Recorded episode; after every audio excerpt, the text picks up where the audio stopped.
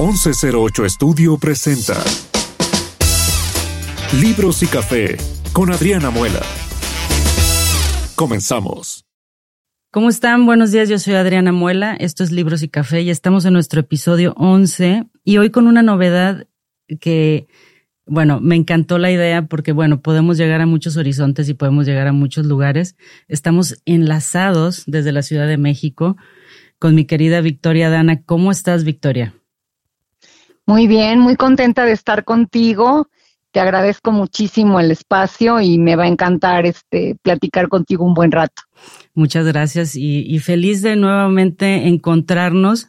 Eh, comentaba hace rato, o te comentaba a ti hace ratito que tuve la oportunidad de conocerte con el, con el libro eh, A donde tú vayas iré, que me lo, lo encontré, pues lo saqué y está autografiado y me encanta la idea de que platiquemos sobre tus dos libros. Victoria Dana tiene dos libros que son Las palabras perdidas y A donde tú vayas iré. Sé que el primer libro que escribiste fue Las palabras perdidas, ¿verdad, Victoria? Así es. ¿Por qué eh, contar esta historia? Bueno, es, eh, es, una historia que me llegó mucho porque mi, mi suegra eh, tuvo demencia vascular.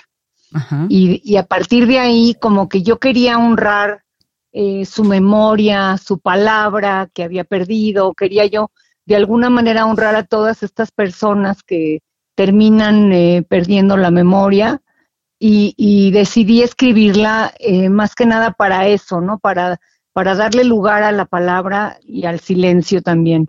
Entonces, este, empecé investigando mucho porque eh, a pesar de que ya, pues, digo, había visto, yo había experimentado la, la demencia vascular con, con ella, realmente lo que, lo que me, me, me impresionaba mucho era, por ejemplo, eh, las diferentes, los diferentes tipos de demencia, eh, el Alzheimer, el, este, la demencia de Pick, la demencia de cuerpos de Leu, hay una cantidad enorme de, en el espectro y como que la gente no, la, no las conoce y no las entiende, o sea, o, o solamente nos referimos a, a, este tipo de enfermedad de la memoria como si fuera nada más Alzheimer y no. Eh, hay una cantidad muy interesante y, y, empecé yo a construir un personaje que al mismo tiempo se estaba destruyendo. Entonces era una sensación muy extraña de decir, ¿cómo, ¿cómo bordas un personaje que va a dejar de ser, que va a dejar de pensar, que va a dejar de hablar? Entonces como que era eh, un trabajo de, un, de mucho reto, de mucho eh, de mucha investigación, de mucho conocimiento de la situación, pero aparte creo que fue un personaje que, que rebasa la, la, forma literaria para convertirse en prácticamente un ser que, que, es, como te diré, que emociona, que conmueve. Eh, la gente cuando lo lee, como que resulta una lectura muy especial para, para muchos. Y a mí me, me gusta mucho porque es la capacidad de poderte poner en el lugar de otro como escritor, pero también como lector. Entonces ahí hay un, hay un juego de relación humana como muy interesante.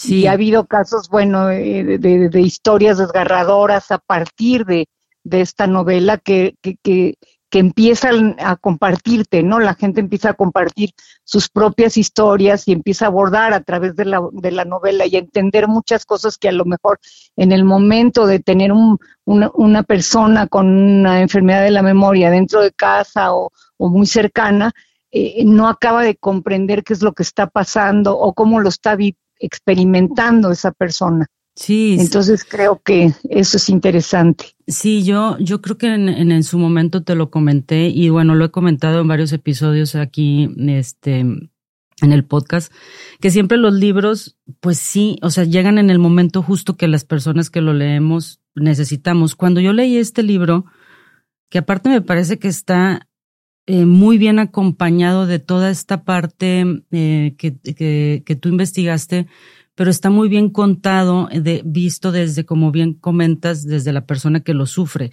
Creo que lo viviste muy de cerca porque pudiste darnos como ese panorama. Y yo me acuerdo que, bueno, más bien todavía hay algo que a mí me da mucho miedo, que es perder la memoria. Y más los que somos lectores, ¿no? Que nos dedicamos a leer o que estamos inmersos en esto, a mí me daba mucho miedo perder la memoria. O sea, ha sido, es como un pensamiento que de repente me, me pasa cuando se te olvidan pequeñas cosas, ¿no? Porque ya estamos en la edad de la menopausia y, y en donde ya no recuerdas ciertas cosas y sabes que es muy común que pasen eh, este tipo de eventos. Eh, pero me, me, me acuerdo lo que sentí cuando leí este libro. Yo decía, qué impresionante no poder recordar cuando fuiste una mujer muy brillante, porque es la historia de una abogada, ¿no? Que, que era muy, brillante y que se dedicaba a leer todo el tiempo y a estar inmersas en las letras. Y creo que ese es un trabajo extraordinario con este libro, porque mm, te digo, lo sientes, o sea, lo vives y dices, ah, caray, también se me ha olvidado que se llama café, ¿sabes? O sea, es, es como esa parte eh, muy emotiva, ¿no? De entender esta, estos episodios de la mente, ¿no? Así es, y este, a mucha gente nos da miedo, es, un, es una historia que da mucho miedo, y, y sin embargo, también te da cierta tranquilidad, porque, eh, por ejemplo, e, es, muy claro cuando entiendes eh, eh, tus olvidos normales, por ejemplo, que te olvidas, como dices ahorita, de la palabra o del, pero no olvidas para qué sirve, y eso es muy importante. Hay una diferencia enorme entre perder tus llaves, y olvidar para qué sirven las llaves.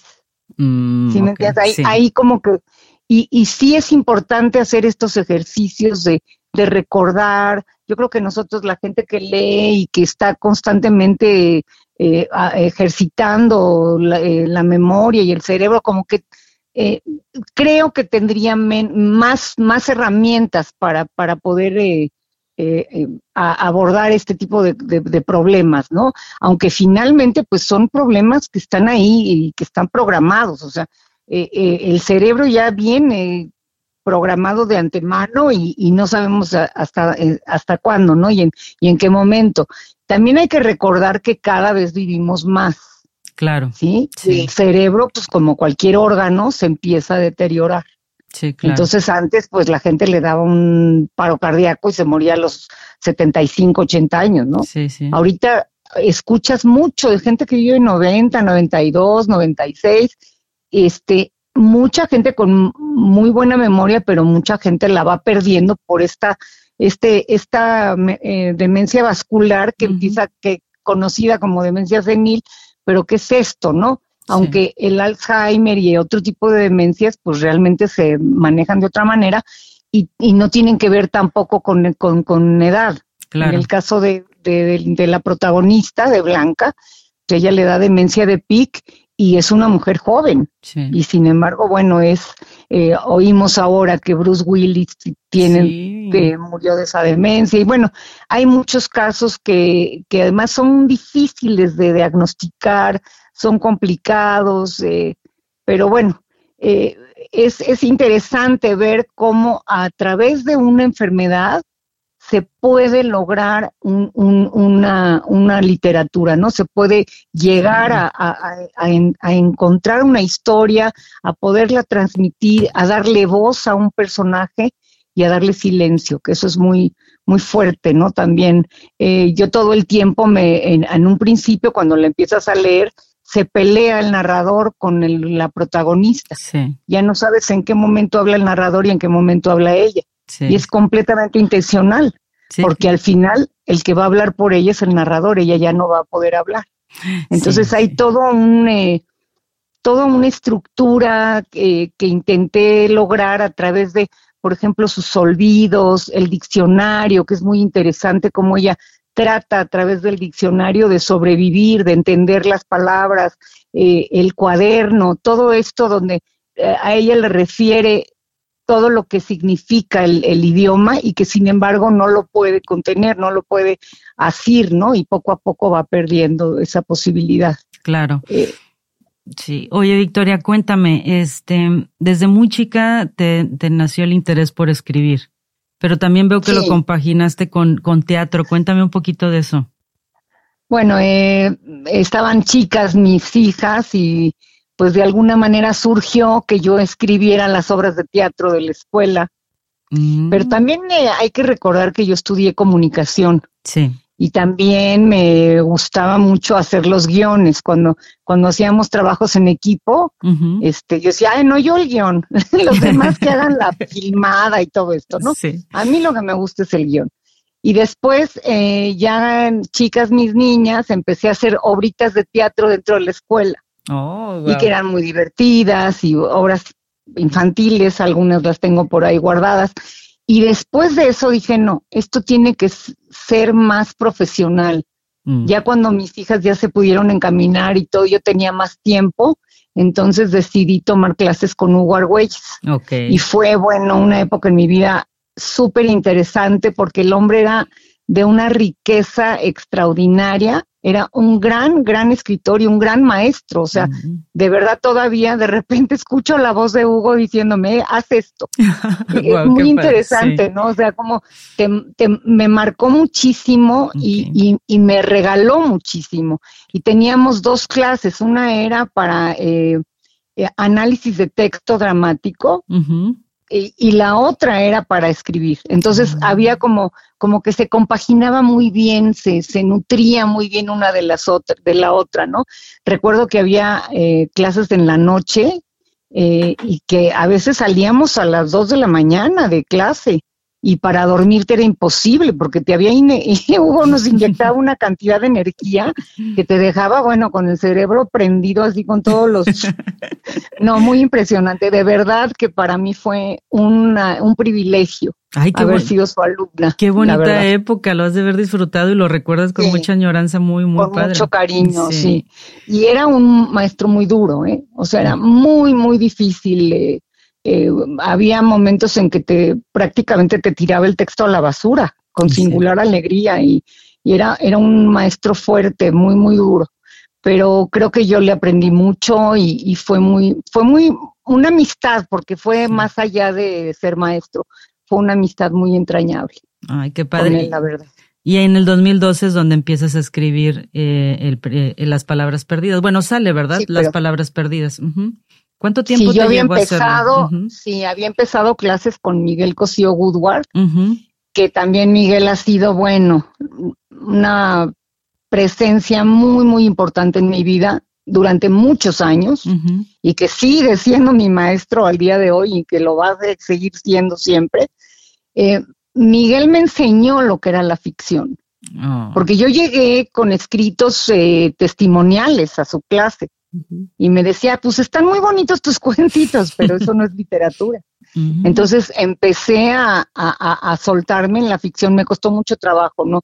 No fui una alumna que luego, luego escribió, a mí me maravillaba, por ejemplo, de Beatriz Rivas o de Berta Balestra y de que como escribían así parecían Lope de Vega, ¿no? Y, soltaban una novela eh, con así con mucha facilidad. Mucha facilidad, exacto. Así es, yo empecé con cuentos, cuentos que nunca se publicaron, pero que ahí están también.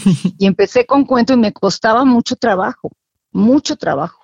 Ya hasta este eh, que publiqué las palabras perdidas y que pude realmente decir tengo una historia que contar.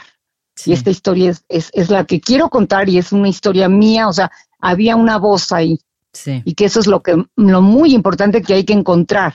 Hay que encontrar una historia que contar y que tenga una voz eh, suya, ¿no? Que, que, que, la gente pueda escuchar esa voz. Y creo que en esta parte fue, fue muy importante darme cuenta de, de, de, de cómo la gente de verdad la, la aprecia y la, y, y, la lleva durante mucho tiempo, o sea, es, es, es, es especial.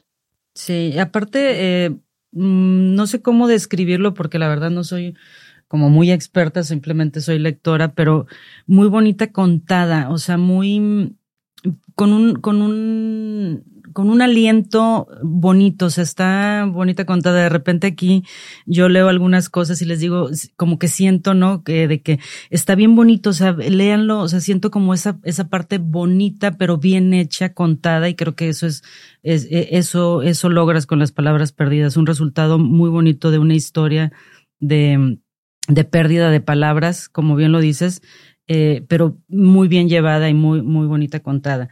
Y ahorita me gustaría pasar a el otro libro que también está maravilloso. De verdad, les recomiendo que busquen mucho Victoria Dana porque la verdad es que está maravilloso. Donde tú vayas, iré. Qué bonito libro. La verdad pues es muchas gracias, Adriana. Muy bonito. Esta historia de Latifé eh, está hermoso. Sé que es una historia de ficción, pero sé que también traes, em, em, más bien mi pregunta sería básicamente, ¿por qué contar esta historia de la Tifé? ¿Por qué te llamó la pues atención las dos culturas, o sea, hacer esta combinación? Yo venía de una historia close-up. Ok. ¿No? De, de, meterte, meterte, meterte, meterte, hasta que todo el resto del universo desaparece para que solamente esté Blanca ahí en, el final. Blanca y su propio universo, porque sí volvemos a esta idea, ¿no? De, de, de, de, universalidad, volvemos a esta idea de cómo ella se reencuentra con, eh, pues, un, con el misterio, ¿no? Porque de alguna manera, pues, sigue siendo un misterio, ¿no? Que, qué pasa más allá de la vida, pues no lo sabemos, pero hay ese momento como de iluminación en ella donde se encuentra con el universo. Pero yo veníamos de, ese, de esa estructura muy de close-up y yo dije, no, yo quiero hacerme el reto de contar una historia donde haya todo un pueblo. Y mm. quiero hacer el gran angular, así quiero que se vean las voces, la gente, el lugar, este, y que la gente no se pierda, porque también es importante, ¿no? Tú puedes estar este, diciendo un montón de cosas y, la gente perder el hilo de la historia. Entonces era muy importante mantener el hilo de la historia, pero yo sí quería esta parte, ¿no? De, de, de la, del, del el ruido de la mezquita, las, los chismes de las mujeres, todo esto. Y, y surge esta historia, pues también de alguna manera como un homenaje a mi abuela, que fue una mujer que sufrió mucho eh, en todo el trayecto de llegar a México, etcétera, y que de alguna manera me dijo, ¿por qué no cuenta mi historia? O sea, pero sin embargo no es ella, eso es lo que es muy interesante. El personaje es absolutamente de ficción, todos los personajes son de ficción. Ellos nacen de todos los testimonios a los que tuve acceso después.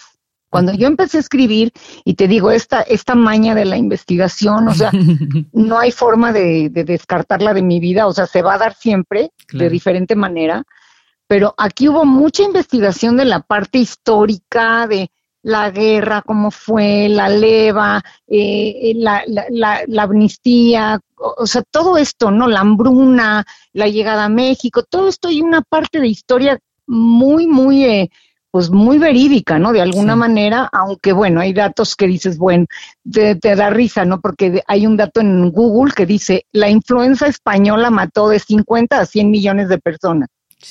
Entonces te quedas, oye, de 50 o 100, o sea, ¿de qué estamos hablando? E, esa es la, historia, ¿no? Como está contada en, el, en las enciclopedias, por decirlo de alguna manera. Pero había esta historia de los testimonios, de la gente que llegaba y te decía, ¿sabes qué? Mi abuelita hacía tal cosa. Yo recuerdo que mi abuelo, o sea, fue maravilloso poder acercarme a la gente y, y escucharla y, había unas historias impresionantes, ¿no?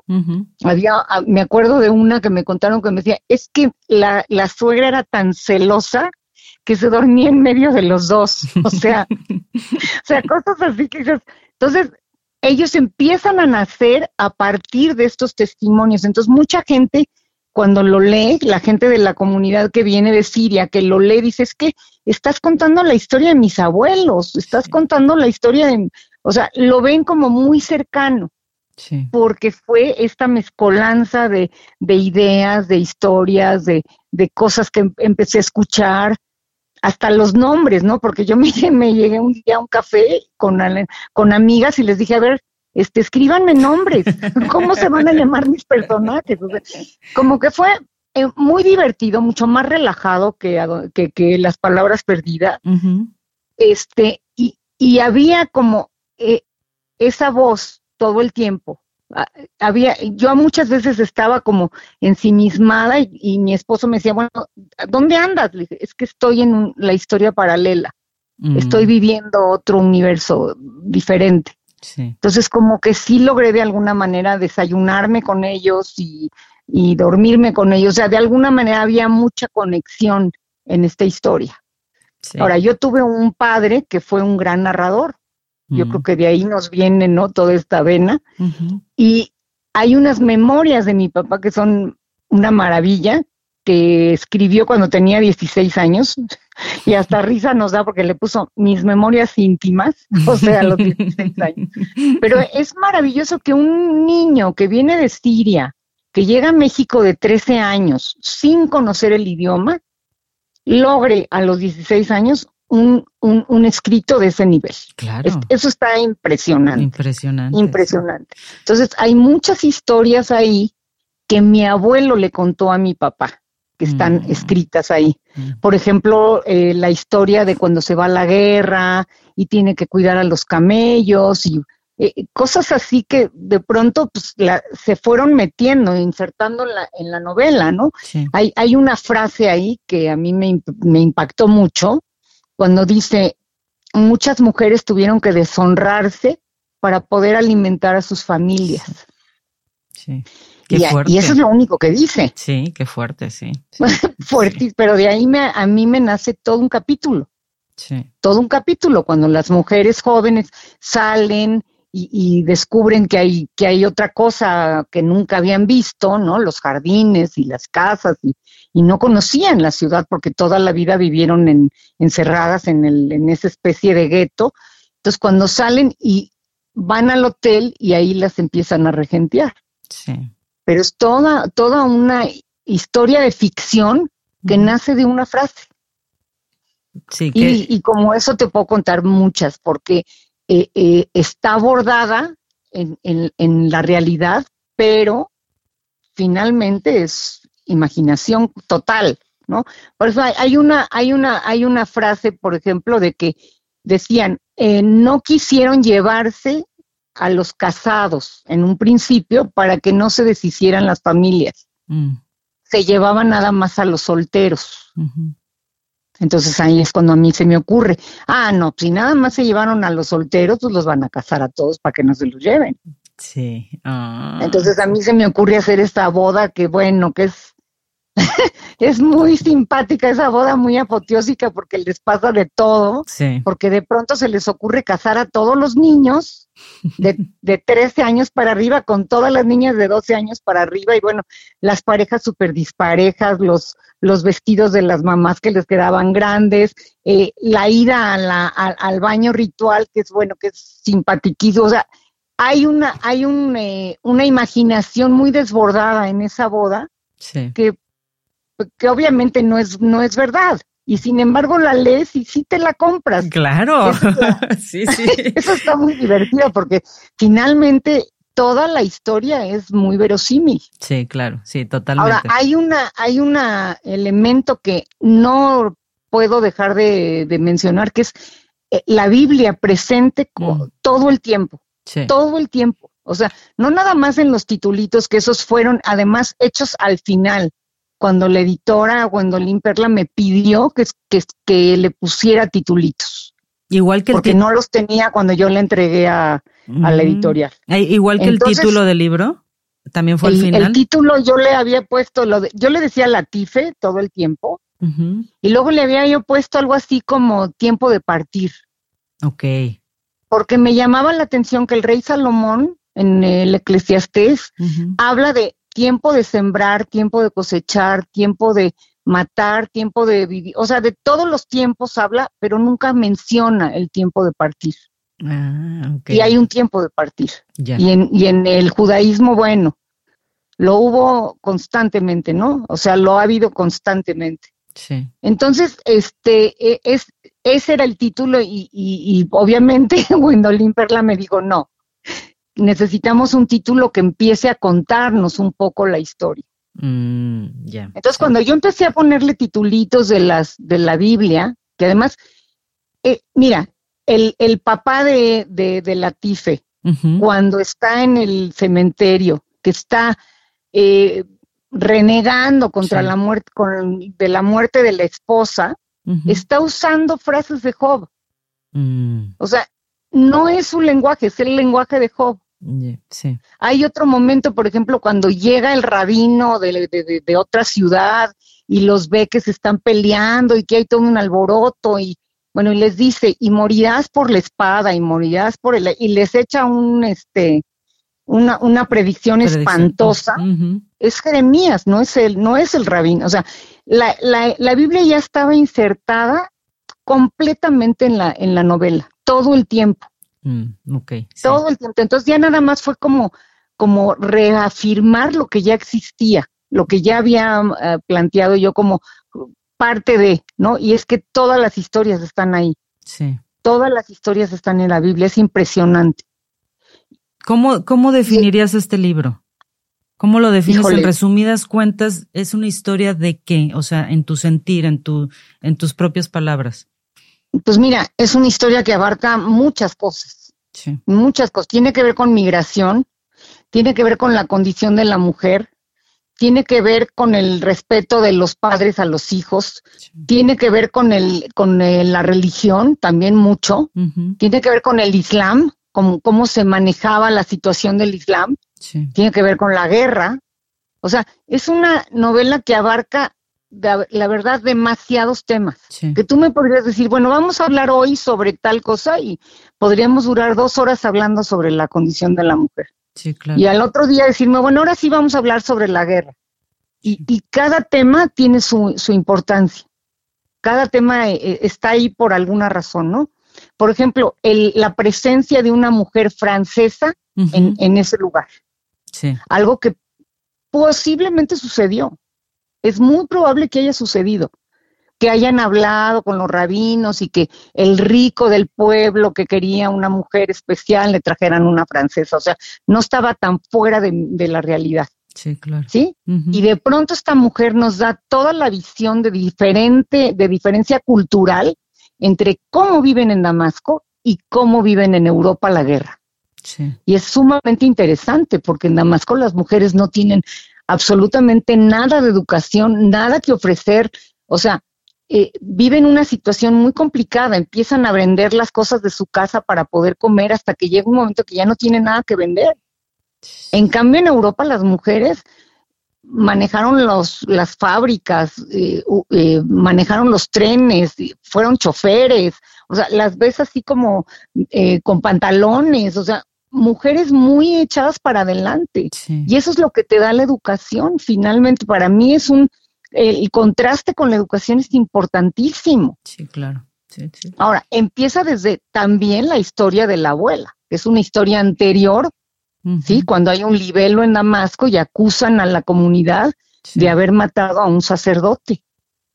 Entonces hay toda una historia que se está ahí metiendo, ¿sí? Que, que, que, que a lo mejor no le correspondía, pero sí le correspondía. Por ejemplo, la historia de los armenios, no la pude dejar fuera. Claro. La historia de la ablación, aunque no es un lugar donde se practica la ablación, era, una era algo que yo quería mencionar, porque hay seis millones y medio de mujeres que les practican la ablación hoy en día, en África, en Egipto, en diferentes lugares. Entonces, al menos fue la ablación de ella. Claro. ¿no? Hecha por la familia del, del, marido musulmán. Sí, sí, Entonces, hay muchos temas que, que, eran, que, que para mí eran importantes, como volvemos a lo mismo, es el gran angular sin perder el hilo de la historia. Porque si te fijas, la historia es muy sencilla. Muy sencilla, pero... Viven en Damasco, empieza la guerra, viven en la leva, viven en la hambruna, llegan a México. O sea, no, pero hay una cantidad de, de de cosas ahí que, que, decir enorme. Enorme. Oye, aparte yo creo que, o sea, ya sé que mucha gente te pregunta, ¿es tu historia? Porque tú nos regalas al principio, que se me hace que es una, eh, es una, atinaste perfecto para entrar como en este proceso de, de, de confusión de, claro que es la historia de Victoria, porque haces un, eh, ay, se me fue el nombre, ¿cómo se llaman? Ay, este, un... Enlace o cómo un organigrama, perdóname, un organigrama. Como si supieras quiénes son cada personaje. O sea, claro, en tu historia y en tu mente sabes quiénes son, ¿no? Este, pero tú los ves y dices, wow, me voy a topar con historia de verdad, o sea, con, con, con personajes reales que sí existieron. Bueno, Sí, este, bueno, bueno, así eh, lo, Márquez, García Márquez en Cien años de soledad hace un organigrama y no hay historia más fantástica que esa. Pero es más, esa fue otra petición de Gwendolyn Perla. Ah, o sea, esa fue otra petición de la editora y también el glosario al final. ¿eh? Ah, Yo me negaba rotundamente a hacer un glosario. Porque todo el tiempo las palabras se traducen automáticamente. Mm. Si tú te fijas cuando dicen, por ejemplo, Yaharam, automáticamente dicen, qué desgracia. Mm. O sea, todo el tiempo traducen. Sí. Sí, sí, sí. Es más, le dice desde que empieza Marjaba, que le dice buenos días, buenos días. O sea, todo el tiempo está. Le dije, es que no es necesario. Sí es necesario. o sea, es muy interesante el, el, trabajo de la edición, es maravilloso. Sí, y la verdad ella es muy atinada como editora, es una maravilla. Sí, te digo, a mí me, encantó. mencionarla y saludarla. Me encantó, o sea, ya cuando terminé el libro, me, encantó, me encantó que ya lo había visto, verlo y decir, ah, ahora entiendo, ¿sabes? O sea, como que entendí mucho. Y tienes frases que a mí también me, me, me pudieron mucho como, que, que, a veces parecieran como juego, pero describen muchas cosas dentro de esta frase. Hijo de mi hija, mi nieto será hijo de mi hijo, solo Dios lo sabrá. O sea, que se, se repite mucho en México. Y lo hacen. es un dicho árabe. Ah, bueno, y lo dicen mucho en México las suegras y así como diciendo, ¿no? Como en un son de broma, pero, pero con un sostén de, de, de decirte algo eh, elegantemente, ¿no? Entonces, e, ese tipo de, de palabras, como bien dices tú, son frases pequeñas, pero que envuelven muchísimas cosas, ¿no? Y que hablan de un... Sí, pero esa sí es una frase absolutamente árabe. ¿eh? Ah, ok. Bueno, lo decían en árabe, lo decían en, a lo mejor también en ladino, pero, pero las señoras sí se la creían, ¿eh? no, era como de broma. Sí, claro, claro, te digo, y envuelve mucho porque en mi época, cuando estaba niña, pues mi abuela y mucha gente lo decía, ¿no? Cuando, cuando tenían duda de algo, decían esta frase que dices, ay, qué impacto, ¿no? O sea, ¿por qué? Que no la entiendes cuando eres niño, pero ya cuando eres grande dices, qué fuerte. Qué fuerte. sí, sí. Oye, y además esta idea de la madre de como abeja reina, ¿no? De la suegra, sobre todo, qué horror. Sí, sí, sí. Eran, eran abejas reinas. Sí, sí, eran mutilantes, ¿no? O sea, no, era una cosa muy, muy, terrible, muy fuerte, sí. Este... Sí, por ejemplo, mi mamá se quejaba de que a ella le tocó una suegra abeja reina y a ella ya no le tocó. A ella ya le tocó ser buena gente con las nueras. ¿no? O sea, cambió mucho todo y, y, fue una época de cambio impresionante, ¿no? Lo menciono, por ejemplo, cuando van en Marsella y ven a las mujeres en pantalón y las ven en los bares y dicen, qué locura, ¿no? Esto ya es la locura. O sea, hay muchos momentos donde eh, eh, el, exterior empieza a entrar en sus vidas, porque ellos vivían una vida muy encerrada, muy eh, parecida un día al otro, ¿no? Y de pronto les empieza a entrar toda esta información, todo este exterior que los hace cambiar. Por ejemplo, la relación sexual de ellos dos es una relación hermosa, pero que tiene que ver también con este esta afirmación de ella como mujer. sí, sí, cosa que a lo mejor no la tuvo ni su madre ni su abuela de esa manera. Entonces es, es como muy especial cuando ella ya puede jugar con él y, eh, eh, hay, una, hay una parte donde están ellos dos en, en, en, un, hotel en Marsella y como que hay un juego muy, muy bonito, muy interesante.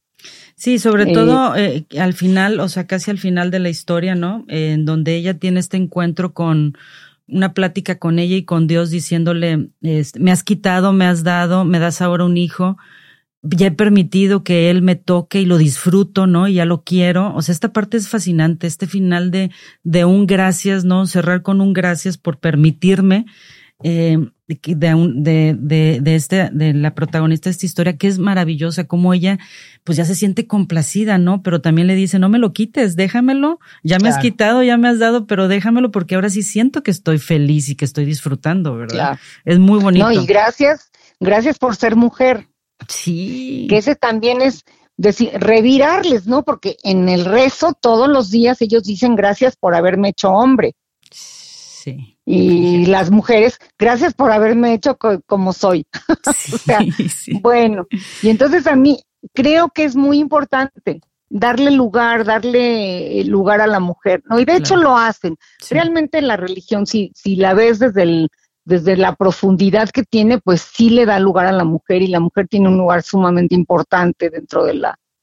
Por ejemplo, hay, hay una cosa de que hijo de una de un hombre judío no necesariamente es no, no es considerado judío, pero ah. hijo de una mujer judía es judío. Ah, ok, ok. ¿Por qué? Porque la mujer es la que transmite, la mujer es la que educa. Mm. No sé por qué, pero así es la así religión. Es la ¿no? A mí me llama la atención porque yo, tuve oportunidad de ir a Belmonte, en Portugal, y conocer a una comunidad criptojudía que había estado 500 años este, viviendo en la clandestinidad. Wow. Y cuando yo les preguntaba, bueno, ¿y por qué? ¿De dónde sabían ustedes que eran judíos? Decían, mi mamá nos, nos decía, y mi mamá nos rezaba, y mi mamá nos cantaba, o sea, era la mm. madre la que finalmente conservó este, este lazo con el judaísmo. Wow. Entonces, pues sí, es, es muy interesante todo. ¿Cómo, puedes abrir una cantidad enorme de temas? Porque te digo, es la sexualidad, la migración. Está lleno de todo, sí.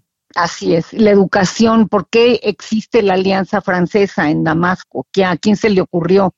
Entonces, eh, no lo puedo contar tal cual porque no existe en ese momento nadie que lo vaya a contar, pero fue a raíz del libelo de Damasco que un, abogado francés, el Adolphe Cremieux, crea este, las escuelas de la Alianza Francesa en todo Oriente.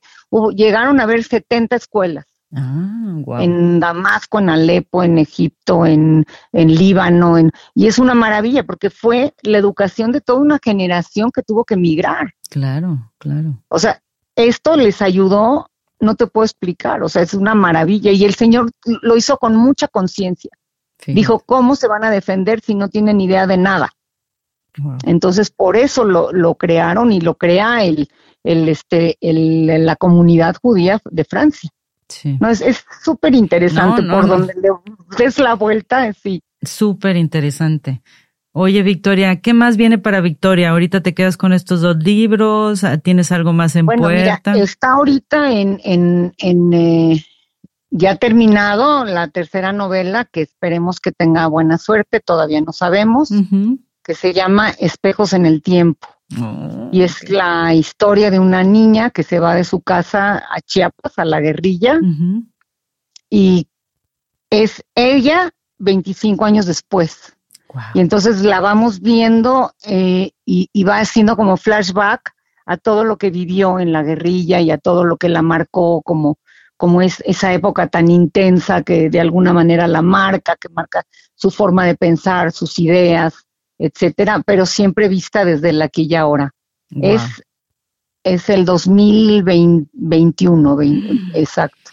O sea, es justo ella empieza la historia contando sobre la pandemia. Ah, Cómo empieza a vivir la pandemia y no tiene la menor idea de cuánto va a durar ni por qué y no hay cubrebocas, entonces se acuerda de los pasamontañas y, y, y, será lo mismo y cómo me, o sea, es, es, es, es unir esos dos mundos muy, de una forma, creo que está, está interesante otra vez porque volvemos a la idea, hay una historia y hay una voz.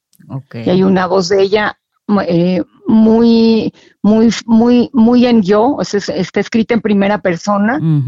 Entonces es como muy íntima, estás realmente metiéndote al mundo de ella, a, sus, a su pensamiento, a sus sentimientos. A, eh, creo que esta vez eh, intenté lograr dos cosas. El, espejo en el tiempo, o sea, el, manejo del tiempo dentro de la novela. Y la segunda, un, eh, un análisis psicológico del personaje muy profundo, muy intenso. ya lo quiero leer. creo ya. ay, sí. ¿Cuándo sale? ¿Cuándo sale este pues libro? Todavía no, no sabemos. En eso estamos. Pero estoy segura que te va a ir súper bien. Yo, yo, voy a ser la primera en leerlo porque sabes que, que digo, me, encanta, me encanta platicar contigo, pero voy a ser la primera en leerlo. Y aparte lo haces muy bien. O sea, haces muy bien esta combinación de culturas. Creo que es un gran acierto. Y ahora con este manejo del tiempo, no, va a ser una una fascinación, una chulada leerlo. Entonces, pues ojalá. Muchísima suerte y sabes que cuentas con nosotros acá para apoyarte, este, tanto en el club del libro como en, el podcast, para apoyarte con el lanzamiento de tu libro. Cuenta con eso. ¿Hay, hay algunas redes sociales o algo donde te puedan contactar o, o no? ¿Cómo, cómo te sí, claro, en Instagram, eh, sí, estoy como Victoria Dana en Instagram y en Facebook también. Este, ahí los espero. Victoria, te agradezco muchísimo tu tiempo. Al contrario, Adriana, muchas gracias y te prometo en cuanto salga la edición.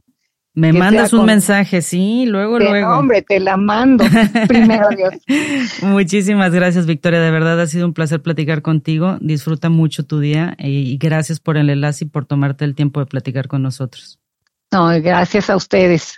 Nada más. un abrazote. Igualmente, eh, les recuerdo que nos pueden escuchar en Spotify, Apple Podcasts, Google Podcasts, Amazon Music, YouTube y todas las plataformas digitales. Muchísimas gracias. Esto fue Libros y Café. Gracias, Victoria. Saludos. Gracias a ustedes. Buen día. Esto fue Libros y Café con Adriana Muela, una producción de 1108 Estudio. Gracias por escucharnos.